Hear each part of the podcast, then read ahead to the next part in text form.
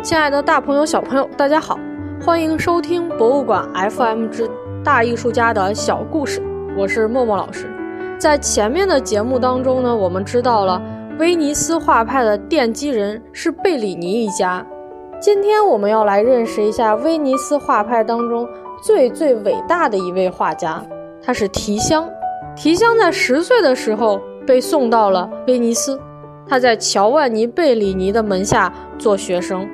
那个时候，没有人会想到，这样的一个小男孩，在自己长大之后，将为这个艺术史和威尼斯画派做出多么伟大的一番贡献。提香自从成为威尼斯公会的画家之后，就受到了社会各个阶层的欢迎，从富人到教会以及贵族，他们都希望提香能为自己绘制一幅肖像。神圣罗马帝国的皇帝查理五世。就是其中最大的一个代表，他特别钟爱提香的作品，甚至将提香封为公爵和金花骑士，这使得提香的国际声誉愈发的扶摇直上了，以至于人们将他誉为画家中的王子。在他之后，再得到这个殊荣的画家则是鲁本斯了。皇帝如此钟爱提香，但提香并不是对皇帝们有求必应。在他为查理五世绘制了一幅肖像之后呢，这位皇帝提出了更进一步的要求，他希望邀请提香到西班牙去，为自己的全家人都绘制肖像。然而提香却因为这样做会离家时间太久而拒绝了查理五世。那提香到底有着怎样的绘画本领，才使得教皇和帝王都为之倾心呢？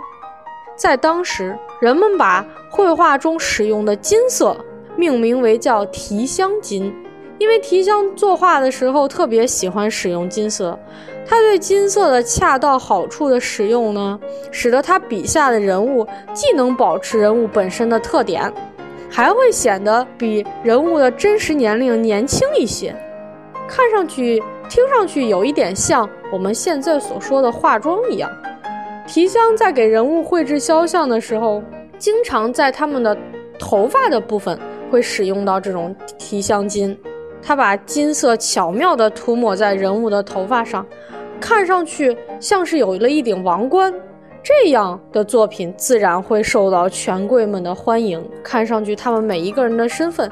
都被提高了一些。如果提香只是一个绘画技巧出色的艺术家，恐怕并不能得到如此多人的青睐。提香实际上还是一个特别善于交际、特别喜欢与人交朋友的这样一个人。在他的生活当中呢，经常和贵族们有很密切的书信往来，彼此之间保持着一种非常良好的关系。这在提香看来，既是工作，但也是他正常生活的一部分，并不会变成。提香生活中的一个负担，而且呢，他甚至胆子还大到什么程度？他甚至还给查理五世那个皇帝写信去催债。他在信中说：“如果皇帝您认为我的这个作品哪里画的有问题，你可以给我提意见，那么我会把这个作品重新修改，甚至是重新给您绘制一遍。但如果你对这个作品完全没有意见的话，”那您就请把应付的那些款项都给我付过来，甚至呢还告诉了查理五世应该把钱给他存入哪个银行，然后如何汇到他的名下。通过今天这些小故事，我们看到提香不光是一个在艺术方面造诣非常高的画家，